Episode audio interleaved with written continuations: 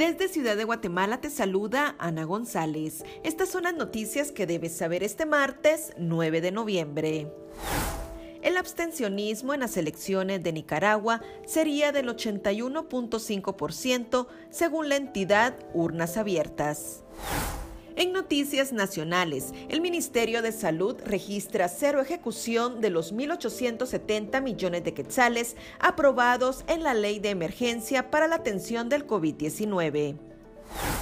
Vacunas Pfizer empiezan a escasear en Guatemala. El Ministerio de Salud confirma que se cuenta únicamente con 4.662 dosis. En nuestra sección de República Vive te damos cinco consejos útiles si debes realizar viajes de trabajo. También te contamos sobre los principales hechos históricos que marcan las efemérides de este 9 de noviembre.